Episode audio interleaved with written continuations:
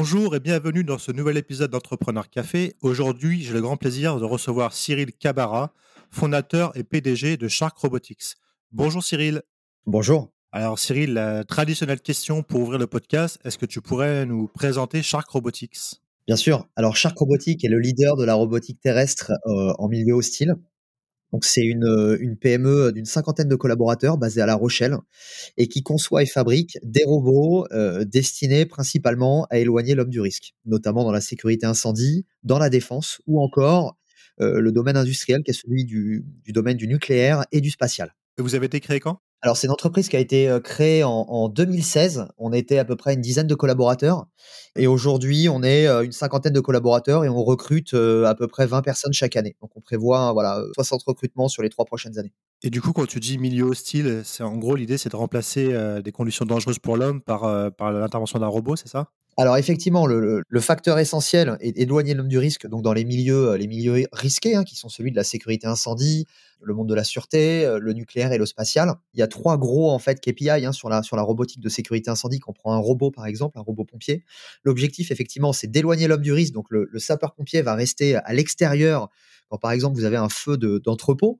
Hein, qui arrive euh, assez de manière assez commune. On a des risques d'effondrement de la structure au bout de 15 minutes. Donc le robot va à l'intérieur, au lieu que ce soit le pompier qui y aille, trouve le point chaud, fait une frappe chirurgicale et ensuite ressort ce qui permet en fait d'être plus efficace dans l'opération, de consommer moins d'eau et de protéger aussi ce qu'on appelle les assets de l'entreprise, à savoir les stocks ou encore le parc industriel. Voilà, donc il y a, a trois axes hein, qui vont être la protection de l'homme, l'efficience de l'opération et euh, la protection de la ressource en eau. D'accord. Donc c'est à la fois sécuriser des personnels et puis aussi empêcher des, des dommages qui pourraient entraîner des pertes euh, financières pour les, pour les entreprises ou les collectivités. Quoi. Exactement, que ce soit dans une entreprise, euh, un parking souterrain, que ce soit un entrepôt, ou encore des sites industriels de type CVSO, hein, tout ce qui est oil and gas, tout ce qui va être raffinerie, sites chimiques, euh, voilà, tout, tout ça. Quoi. Donc on, reviendra plus en détail sur Shark Robotics, vos projets, les secteurs applicatifs. Mais là, maintenant, ce qui, m'intéresse, c'est de parler, de toi, Cyril quel est ton parcours? D'où tu viens et d'où t'es venu l'idée de créer bah, justement Shark Robotics en 2016 moi, j'ai grandi dans le, dans le 95, où je suis originaire. Ensuite, très rapidement, je me suis orienté en fait vers l'institution militaire. J'ai eu la chance en fait d'être voilà de, de, passer des tests et de rentrer dans une unité donc du, du renseignement où j'ai travaillé pendant 9 ans. Euh, sur le terrain. J'ai eu la chance de faire plusieurs déploiements, que ce soit euh, en Afghanistan, en Afrique, etc. Et j'ai eu la chance, je dirais, de, côtoyer euh, voilà des, milieux intéressants où je pouvais voir effectivement différents laboratoires qui nous proposaient de la robotique sur le terrain, avec essentiellement des choses super, hein, avec effectivement beaucoup d'intelligence artificielle. des, donc des programmes très intéressants. Malheureusement, quand on le mettait dans les conditions d'un militaire, hein, donc à savoir la boue, le froid, la pluie, toutes ces conditions-là. très rapidement, on avait une machine qui ne tenait pas la route. Donc, en, quittant l'armée, en fait, un mois après neuf ans de, bons et loyaux services, j'ai repris un MBA en, en, intelligence économique. Le but étant en fait de, calquer ce que j'avais appris dans le domaine militaire vers le modèle économique, hein, donc le, le, cycle du renseignement, capter l'information, l'utiliser, l'analyser pour aller chercher de l'efficience, et, notamment dans le domaine économique. Et j'ai fondé ensuite en, voilà, en 2016 cette structure en ayant la conviction que la robotique euh, peut aider et doit aider euh, l'homme dans les domaines dangereux, que ce soit celui effectivement de la défense, que ce soit celui de la sécurité incendie, ou encore les domaines complexes, hein, euh, quand on a effectivement dans le domaine du nucléaire des radiations élevées, on ne peut pas envoyer d'hommes, ou encore dans le domaine spatial. Donc le but, c'est vraiment de ne pas voir la robotique, euh, comme on le voit un peu trop souvent malheureusement, en opposition de l'homme, en disant la robotique est là pour, euh, oui, euh, va prendre de l'emploi. Pas du tout. Nous, on a vraiment un ADN où on, pense que la robotique, enfin, on est pour la collaboration homme-robot. Et il y a d'ailleurs une, récente étude du MIT hein, qui a montré que la collaboration homme-robot est 85% plus performante qu'un homme seul ou un robot seul. Voilà, c'est pour un petit peu retirer ces écueils, je dirais, du monde de la robotique. Donc voilà pour mon parcours. Et, du coup, euh, bah, plein de questions qui me viennent quand tu, nous racontes ton parcours qui est déjà, déjà riche et varié. Quand tu dis renseignement, est-ce que ça veut dire plutôt force spéciale ou plutôt le type DGSE Ça, c'est ma première question, sans rentrer forcément trop dans les détails. Et puis, euh, est-ce que tu avais déjà la fibre entrepreneuriale quand tu es, rentré dans l'armée? Ou est-ce que ça t'est venu au fil du temps en voyant des, cas d'usage concrets sur le terrain où tu t'es dit, ah bah tiens, il manque, euh, il manque ce type de robot, je pourrais peut-être lancer ma boîte. C'est un mindset effectivement qui vient. alors pour répondre à la première question, en fait, j'étais dans un régiment spécialisé avec du renseignement tactique et opératif sur le terrain pour effectivement répondre à un donneur d'ordre, quel qu'il soit. Donc je suis désolé, mais je vais rester un peu flou. Oui, bien sûr, je comprends. Sur des théâtres d'opération et donc que ce soit apporter de, de l'information stratégique opérationnelle sur des personnes, des objectifs à haute valeur ajoutée pour voilà pour, pour les, les, intérêts de l'État. Voilà pour ce que je peux en dire. Ensuite, si vous voulez, le, pour répondre à la question, le, le, le le, mindset d'entrepreneur, il vient pas tout de suite. Il y, a, déjà effectivement le fait de se dire, OK, dans la vie de tous les jours, en tant qu'opérateur, que ce soit un sapeur-pompier, que ce soit un militaire, que ce soit. Voilà, on se dit, bon, on peut l'aider. Donc la, première réflexion, elle vient de là. dit comment l'aider sur le terrain vis-à-vis de la robotique? Et c'est vrai qu'après, l'armée, l'institution militaire, euh, et un monde ultra intéressant en vase assez clos. Euh, et, et on va dire j'ai découvert le monde économique plutôt euh, dans le cadre de ma reconversion lorsque j'ai fait mon, MBA en intelligence économique, où là vraiment j'ai découvert tout un monde qui s'offrait à moi avec des, voilà des possibilités infinies. Et de là est venue en fait vraiment la volonté entrepreneuriale en se disant ok j'ai envie de, lancer ma boîte, d'aider effectivement mes collègues qui sont encore dans l'institution ou les opérateurs de l'institution, etc., dans le domaine des, milieux un peu dangereux, en apportant une réponse sur mesure. Et surtout, trouver une réponse sur le marché, puisque le, but d'une entreprise, c'est qu'elle puisse se développer sur une logique assez darwinienne. Il hein. faut, vendre pour survivre. Et donc, on a, voilà, j'ai très rapidement lancé cette structure et, avec une équipe hein, de, jeunes ingénieurs, de, talentueux collaborateurs, on a rapidement pu faire nos preuves puisque tout de suite après en fait le lancement de l'activité donc de, de, Robotique, on a eu la chance de pouvoir aller peut-être un an après vendre le premier robot pompier à la brigade de sapeurs-pompiers de Paris, qui est une unité militaire et qui a employé donc le, robot Colossus, hein, qui est un robot qui fait 500 kg et donc totalement modulable, dont le but est d'aller effectivement appuyer les hommes sur le terrain, euh, donc comme un gros Lego, il va être totalement modulable et ça va vraiment leur permettre d'être, euh, je dirais, euh, de les supplier dans les missions, de les appuyer au quotidien dans leurs missions. Et du coup, est-ce que tu parlais du, MBA que tu as fait dans, en intelligence économique Est-ce que l'idée t'est venue à la fin de ta période à l'armée où tu t'es dit bah, j'ai envie de, me lancer plutôt dans le domaine économie, entrepreneur, etc. Et donc tu as, réfléchi à faire un MBA et de là, d'après ce que j'ai compris, c'est là que tu t'es rendu compte que bah, tu pourrais faire quelque chose d'entrepreneuriat.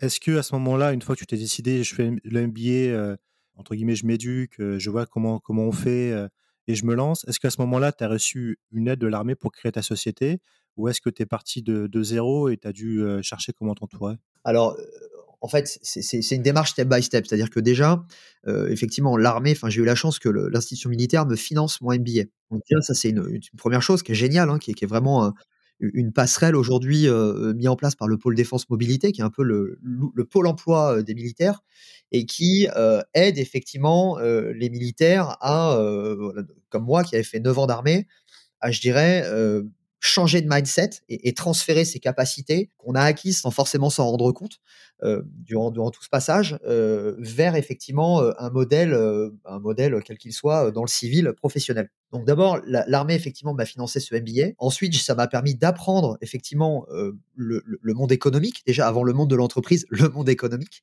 savoir comment effectivement il fonctionne, quels sont les rouages, comment aller chercher de l'information pour gagner des marchés. C'est ce que j'ai appris. Et ensuite, à la fin effectivement de mon cursus en MBA, euh, bon, très souvent, on a le choix de se dire, OK, euh, je vais bosser pour un cabinet euh, pour aller faire de l'intelligence économique sur des cabinets, ce qu'on appelle de, renseignement économique, hein, pour, des, pour des grands groupes, etc. Ou finalement, je me dis, bah allez, je me limite pas. Je mets pas de plafond de verre au-dessus de ma tête. C'est plus risqué, mais je choisis l'aventure entrepreneuriale. Et c'est ce qui me motivait. J'avais envie de dire, OK, me tester, me challenger et retrouver aussi des logiques et des valeurs qui m'ont particulièrement touché, auxquels je suis sensible dans le cadre de mon passage à l'armée, qui sont celui de dire, OK, on crée quelque chose avec un petit groupe d'hommes, on a des valeurs qui s'appellent la cohésion et on essaie ensemble d'aller loin. Et c'est ce que j'ai monté avec Shark Robotique, avec les collaborateurs, où aujourd'hui je leur dis, voilà, et depuis 2016, hein, il y en a qui sont encore ici, effectivement, depuis 2016, leur dire, c'est, c'est votre entreprise également, et c'est votre projet. Et donc, c'est vraiment créer une aventure commune, collégiale, pour voir aussi l'accomplissement en disant, OK, ces robots-là aujourd'hui servent sur le terrain.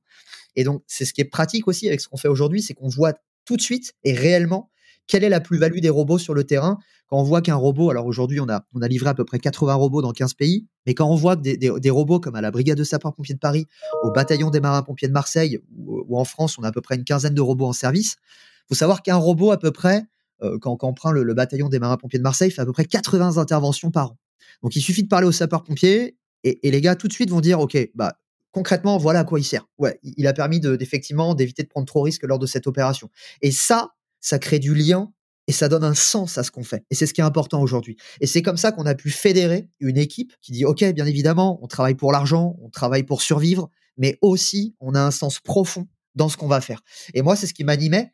Euh, quand j'ai servi la France, euh, j'ai travaillé pour le, pour le drapeau.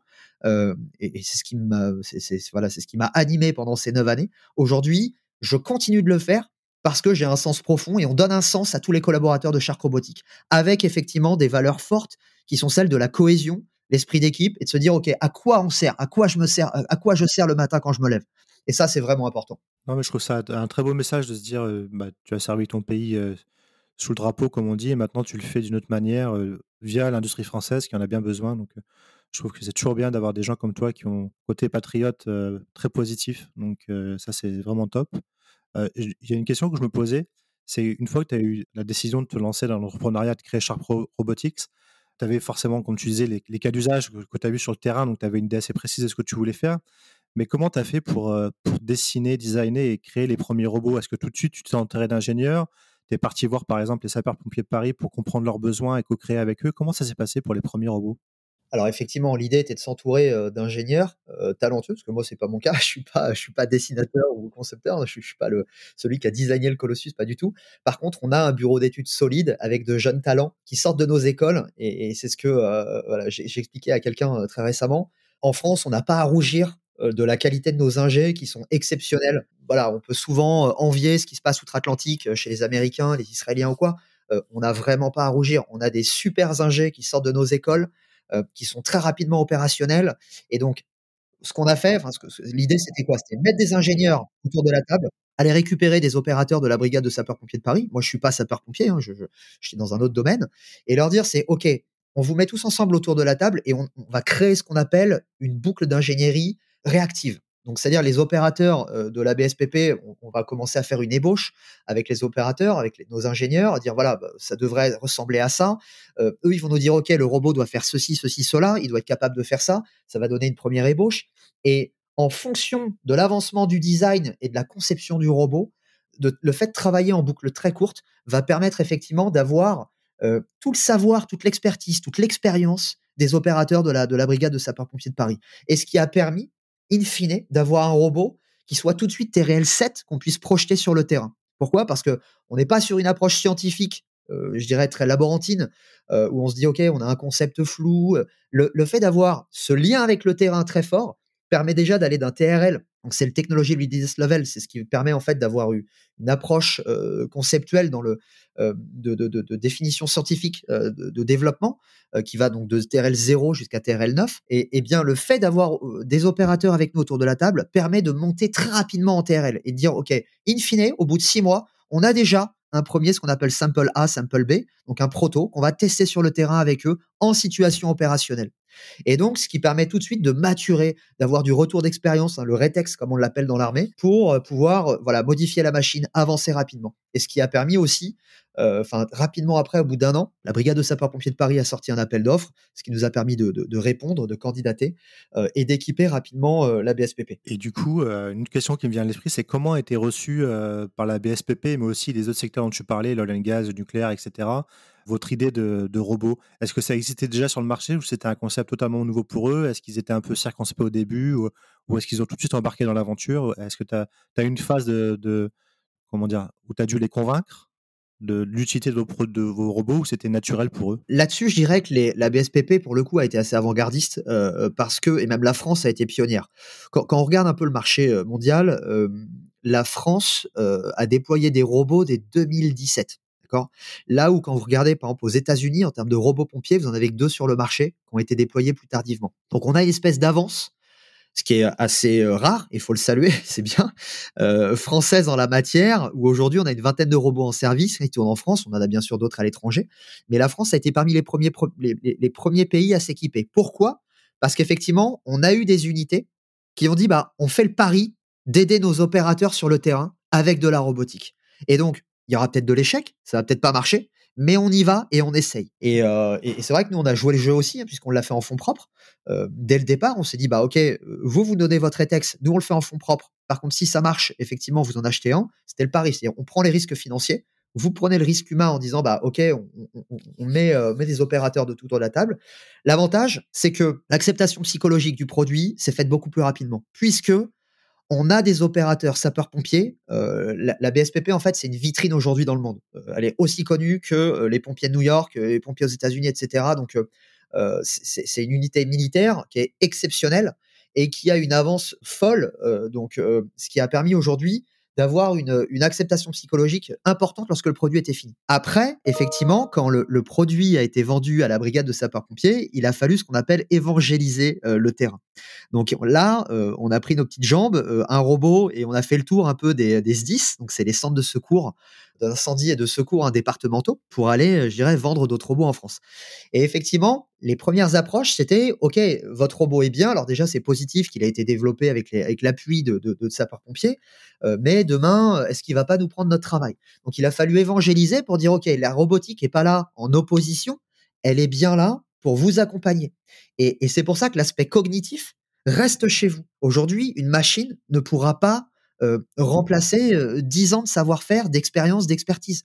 On le voit, même si on travaille sur des robots euh, avec de l'intelligence euh, autonome et des robots qui deviennent full autonomes, dans des cas de figure qui sont euh, des milieux euh, très dangereux, euh, comme un feu, un sapeur-pompier va faire un feu différent euh, chaque jour, d'accord? Il n'y aura pas un feu qui va se, se ressembler. C'est pour ça aussi qu'aujourd'hui, on le voit, hein, que ce soit Tesla, que ce soit Google, qui travaillent sur des véhicules autonomes, c'est très difficile, même pour des entreprises qui ont des- voilà, des surfaces financières énormes. Pourquoi? Parce qu'on a une multiplicité des vecteurs quand on a un véhicule autonome sur la route. C'est encore pire quand demain vous dites à un sapeur-pompier, OK, tu vas faire un feu de parking, le lendemain tu fais un feu de tunnel, ensuite un feu d'entrepôt. Les probabilités sont immenses et donc les cas de figure euh, sont, démentiels. Donc, on va travailler sur de l'intelligence artificielle, mais sur ce qu'on appelle des briques embarquées pour faire les tâches à faible valeur ajoutée. Mais in fine, c'est bien l'aspect cognitif du sapeur-pompier ou de l'opérateur quel qu'il soit qui changera le cours de la bataille. Et donc ça, c'est très important que ça reste, je dirais, dans la tête de l'homme. Et, donc, euh, en, leur expliquant ça, en évangélisant, leur disant, voilà, c'est là pour vous aider, etc. Et ensuite, testez-le. Bah, très rapidement, en fait, les KPI, hein, les, les indicateurs de performance, étaient bons. Et ils sont aperçus effectivement que les trois vecteurs sur lesquels, quelle était l'utilité d'un robot, bien sûr, de protéger l'homme, hein, euh, dans les feux, etc., de pas trop l'exposer, de moins l'exposer plutôt, d'être plus efficace sur les missions et surtout de consommer moins de ressources. Moins de ressources en matériel, en humain, mais également en eau. Et donc, ces indicateurs de performance-là, aujourd'hui, ont, été relevés. Et c'est pour ça que maintenant, après avoir évangélisé le marché, je dirais, en B2J, donc en vendant aux, pompiers, au gouvernement, etc., à l'étranger, maintenant, on commence aussi à beaucoup à vendre dans le domaine du privé. Donc, des entreprises de l'oil and des entreprises du chimique, des entrepôts, des parkings souterrains, qui sont intéressés en se disant, bah, finalement, je veux protéger mes assets, je veux protéger mes hommes et je veux consommer moins d'eau. Je trouve ça hyper intéressant. En fait, si, je, peux résumer dans mes mots à moi, vous êtes parti dès le départ avec l'idée de collaborer avec les, les clients finaux qui, pour le coup, les sapeurs de pompiers de Paris. Vous n'êtes pas dit on fait nos robots dans notre coin, puis après on en présente une fois que c'est fini. Vous avez vraiment joué sur l'aspect humain, collaboration. Et c'est ce qui vous a permis de faire tomber un peu les barrières psychologiques du ah, c'est un robot, il risque de me remplacer. Et finalement, les, ils sont rapidement rendus compte de l'intérêt du robot pour eux et que c'était plus un équipement qui allait les aider à faire mieux leur travail, à, les- à leur faciliter la vie plutôt que de les remplacer. Quoi. Donc, euh, je trouve ça intéressant comme approche. euh, vraiment aller partir du terrain au mieux de, que- au mieux de partir euh, bien en tête sur un projet sans avoir validé au préalable avec les, les parties prenantes. Effectivement, c'est- un impératif fort. hein. J'ai- moi-même été dans les forces. Il n'y a rien de pire euh, quand on est sur le terrain, euh, dans la boue tous les jours, qui est un, un VRP, euh, effectivement, d'une Un entreprise. costume cravate.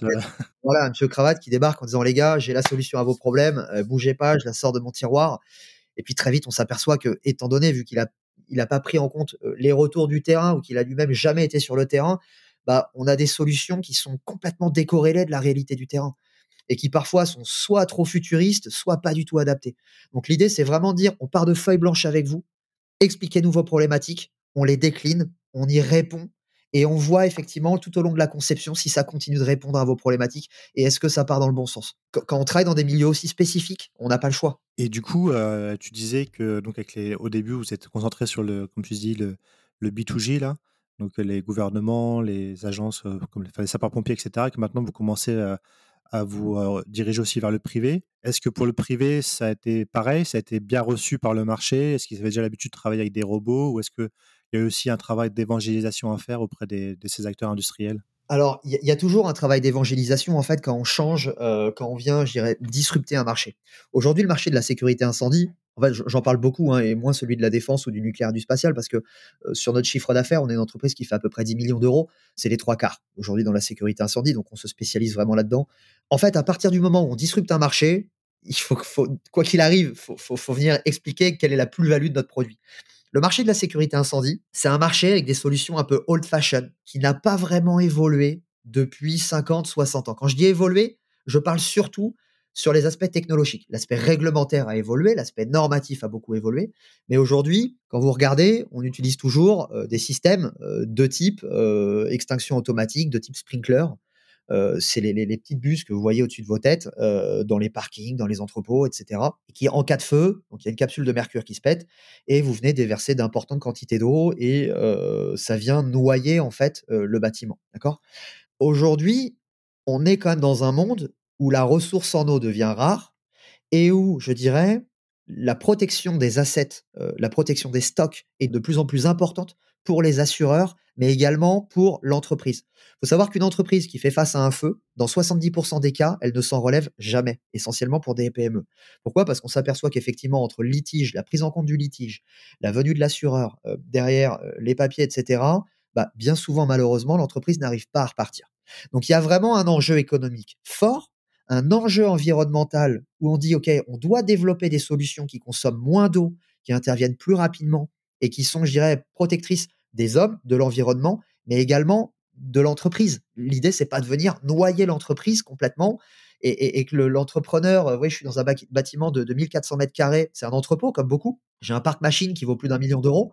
Euh, l'idée, c'est pas d'arriver, de noyer tout le parc machine et de dire, bon, bah, voilà, les gars, le feu est éteint, merci, il n'y a plus rien qui marche. Super. Donc, ça, c'est super important de se dire, OK, comment on apporte des solutions par la robotique demain qui viendront effectivement, alors, on dit pas annihiler ces, problématiques, mais au moins les limiter au maximum. Et surtout, aider les sapeurs-pompiers au quotidien pour être plus efficaces et qui prennent moins de risques. C'est ça aussi quand même l'objectif, hein, c'est euh, le, but. Les sapeurs-pompiers prennent énormément de risques.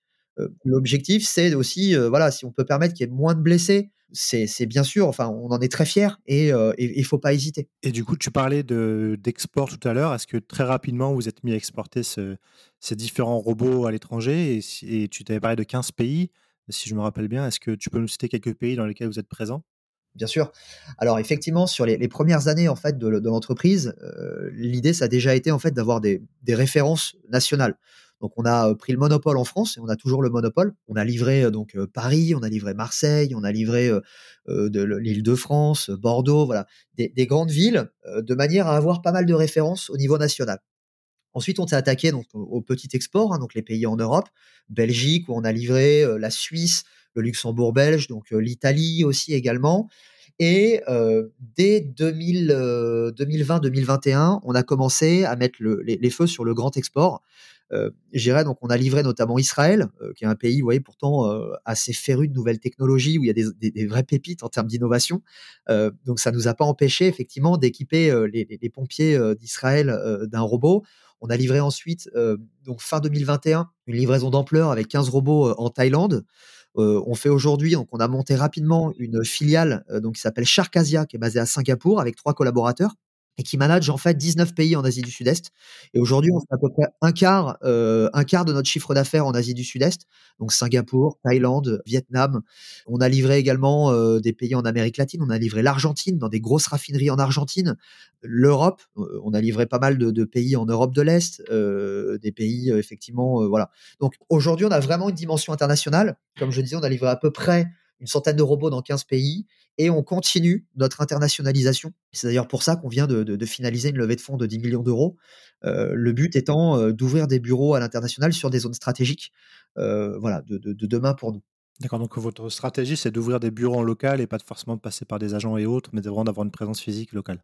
Alors, on, passe toujours par un réseau de distributeurs. Néanmoins, effectivement, ouvrir un bureau permet de challenger au max les distributeurs, permet d'être là, de rassurer les end-users, de rassurer le client final, donc c'est très important. Est-ce qu'on peut avoir une idée, sans forc forcément avoir un tarif précis du d'un coût d'un robot? Est-ce qu'on parle de de milliers, dizaines de milliers, centaines de milliers d'euros?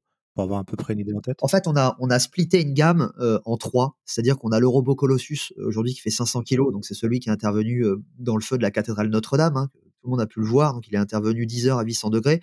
Donc c'est un robot qui fait 500 kilogrammes, mais qui a la capacité, heu, de franchir les portes, d'accord? Donc tous nos robots sont indoor, c'est-à-dire qu'on fait des feux d'intérieur, feux de parking, d'entrepôt, et cetera. Les robots, heu, ils sont guidés par, heu, à distance ou est-ce qu'il y a quelqu'un qui est là avec le robot pour le guider? Alors effectivement, les robots sont pilotés depuis l'extérieur. L'idée, c'est donc vous avez une tablette avec un écran, du retour vidéo, des capteurs, des senseurs. Le but étant en fait à l'intérieur d'être les yeux et les oreilles du pompier. Donc vous allez avoir des capteurs pour faire du renseignement, de l'information, pour voir s'il y a des gaz. Vous allez avoir des caméras thermiques pour voir effectivement les zones de chaleur, trouver un blessé quand il y a de la fumée et surtout aller neutraliser rapidement un point chaud? Donc effectivement, le but, c'est que le robot, soit un peu, heu, soit bardé de caméras, de capteurs, et cetera. Et on a splitté la gamme en 3 en fonction des use cases. Donc on a le gros robot Colossus qui fait 500 kilogrammes, qui lui, effectivement, arrive avec un gros pouvoir d'arrêt. On a le Protect qui, heu, est le petit frère qui fait à peu près 180 kilogrammes, un peu plus petit, un peu donc pareil avec la même modularité, vous avez une douzaine d'options qui se changent et s'enlèvent sans outils. Heu, donc avec les pompiers, heu, peuvent changer les outils en fonction de la situation, que ce soit pour éteindre un feu, pour brancarder une victime, apporter de avoir un système respiratoire en air. Ça peut être aussi avoir une tourelle, heu, pour faire de l'inspection, des des relevés de capteurs gaz. Et enfin, on a le petit dernier qui est le robot Alligator, qui lui fait une trentaine de kilogrammes et qui permet de faire, oh pareil, des reconnaissances, de l'inspection, mais également d'avoir un petit canon à eau de 500 à 1000 litres minute qui permet de mettre un 1er coin point d'arrêt. Et donc on a on a splitté en fait ces gammes-là en fonction, heu, des use cases, mais également en fonction des budgets. Un robot Colossus, un ROM price, on est à peu près dans les 200 000 €. Ça varie, ça peut aller de 150 à plus de 250 selon les options. Heu, mais on va dire ROM price, on est dans les 200 000 €. Un Rhino Protect, on va être entre 40 et 70 000 € et un Alligator, on est à peu près dans les moins de 30 000 €, vous voyez? Entre 20 et 30 000 €. Le but, c'est vraiment de pouvoir couvrir tout le marché et répondre à tous les use cases.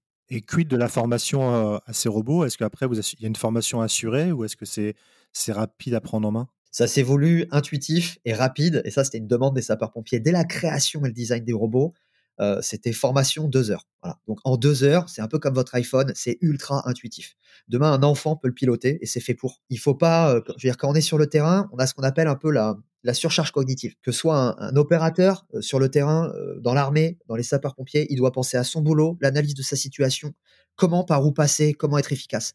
Donc il faut pas qu'il perde du temps à se dire: «Merde, comment je dois opérer ce truc-là? C'est quoi? Je m'en rappelle plus et à quoi il sert ce bouton?» ça doit être ultra simplifié de manière à, je dirais, libérer les aspects cognitifs pour qu'ils se concentrent sur les tâches à forte valeur ajoutée. Donc c'est vraiment très, très intuitif. La formation, c'est à peu près 2 heures. Ah oui, d'accord, oui, c'est oui, c'est vraiment intuitif alors. Ouais, c'est assez intuitif, ouais, ouais. Ouais, c'est top, heu, je pense je pensais que tu allais me dire, heu, 2 jours donc heu, oui 2 heures effectivement, ça veut dire que c'est très simple à prendre en main. Ouais, complètement. Non, non, c'est c'est très simple, à prendre en main, donc on est à peu près sur, heu, voilà, heu, je veux dire, heu, c'est quelques heures de formation et et puis après un peu de pratique, hein, pour franchir des escaliers, descendre des escaliers, ce genre de choses, mais c'est très facile. Et donc tu me disais tout à l'heure, donc vous êtes créé en 2007, 50 salariés, tu recrutes environ 20 personnes de plus par an. Tu en as déjà vendu 80 robots dans 15 pays, tu viens de faire une levée de fonds, donc ça veut dire que, bah, ça ça s'accélère, Shark Robotics. Quels sont vos vos projets du coup à court et moyen terme? Alors en fait, on a 3 axes stratégiques, hein, qui, heu, le le but étant effectivement continuer, je dirais pour garder aujourd'hui alors on a la chance d'avoir le leadership sur le marché de la sécurité incendie. Donc on est, heu pourquoi? Parce qu'on a le plus gros track record et on était là parmi les premiers, donc on a une une belle avance. On a déposé à peu près une trentaine de brevets depuis ces 6 dernières années. On a d'ailleurs été lauréate de la PME qui a déposé le plus de brevets, en Nouvelle-Aquitaine. Donc on a effectivement une avance technologique. Néanmoins, le marché va très vite, donc il faut continuer à être innovant, performant, fiabiliser les robots, développer de nouvelles options, qu'elles soient hardware ou software, donc de l'intelligence artificielle. Trouver les moyens justement pour faciliter la vie du sapeur-pompier ou heu, l'entreprise pour que le robot fasse un maximum de choses tout seul. Ça peut être cartographier un bâtiment, ça peut être, trouver une zone de point chaud, la traiter toute seule, avec le canon à eau qui va directement effectivement traiter le point chaud.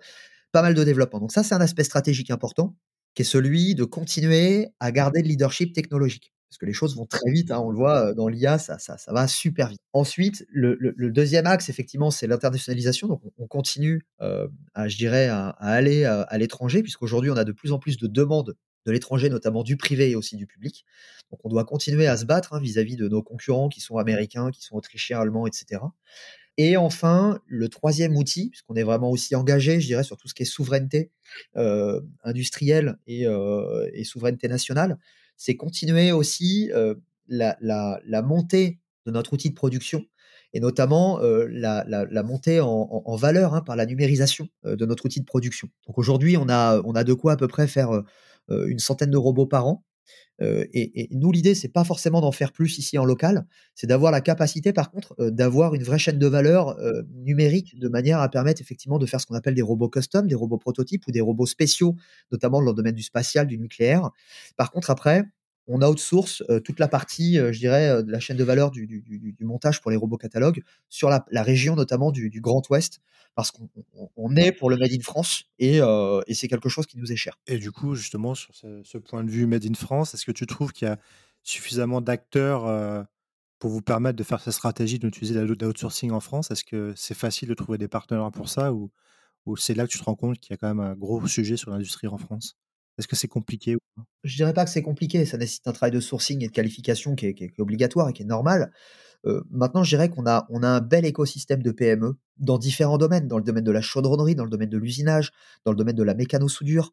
On a des vrais savoir-faire avec enfin un, un, beau parc de, de, belles PME, de quelques ETI un peu moins, c'est un peu le mal français, mais on a des belles PME capables de nous accompagner, ouais, complètement. Sur, toute la région du Grand Ouest, hein, c'est une région assez riche hein, qui va de la Vendée, qui va effectivement jusqu'au sud-ouest, même en Bretagne, hein, il y a effectivement de très très belles PME euh, sous-traitantes pour tous ces métiers-là.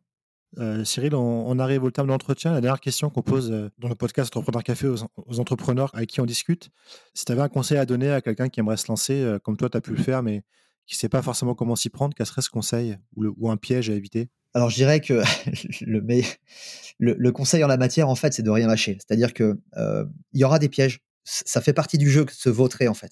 Et, on n'apprend jamais mieux que que quand on échoue. Euh, maintenant, je dirais que la, réussite, c'est d'aller d'échec en échec, comme disait Churchill, et euh, il faut rien lâcher. Donc, c'est souvent, enfin, malheureusement, le chemin de l'entrepreneur est un chemin assez solitaire où il faut se battre contre vents et marées. Et donc c'est très dur au début parce qu'on a l'impression d'être seul, euh, voilà, de, de, pas forcément, euh, je dirais, on apprend au jour le jour. Euh, alors maintenant, il y a pas mal de choses effectivement qui permettent d'être mieux accompagnés, que ce soit des pépinières, que ce soit effectivement euh, tout ce qui est comment dire, incubateur de start-up, il y a beaucoup de choses. Donc, il faut s'entourer très rapidement euh, de gens de confiance loyaux qui vont permettre effectivement d'avoir une épaule. Et ça, c'est, vraiment important pour moi depuis ma sortie de l'armée où j'avais l'habitude effectivement de travailler, euh, je dirais, dans un, dans un mindset ultra euh, cohésion, esprit d'équipe. Euh, on avance vite et, et, ensemble. Donc, s'entourer de gens de confiance, ça, c'est vraiment important et euh, je dirais ne rien lâcher quoi qu'il arrive. C'est parce qu'il va y avoir des gamelles, il va y avoir des difficultés. Euh, c'est jamais tout rose, loin de là. Il y a des hauts et des bas et, euh, il y a beaucoup d'échecs. Et c'est ce qui permet, enfin aujourd'hui le, métier de dirigeant, c'est régler des problématiques et régler des problèmes. Voilà. Et plus on en règle, plus on, réussit à aller vite euh, et, et, et, réussir le challenge. Donc faut faut jamais perdre de vue, je dirais, ses objectifs, ses rêves, continuer de rêver mais surtout ne rien lâcher et ne rien lâcher. Voilà, tout simplement. Ah bah, je trouve que c'est un, un, très beau message. Euh, la, la, persévérance, c'est la clé donc dans, dans, dans, la vie en général et dans l'entrepreneuriat en particulier. Donc, merci beaucoup Cyril. Je vous souhaite plein de succès pour Shark Robotics dans les prochaines semaines et prochains mois. Merci beaucoup.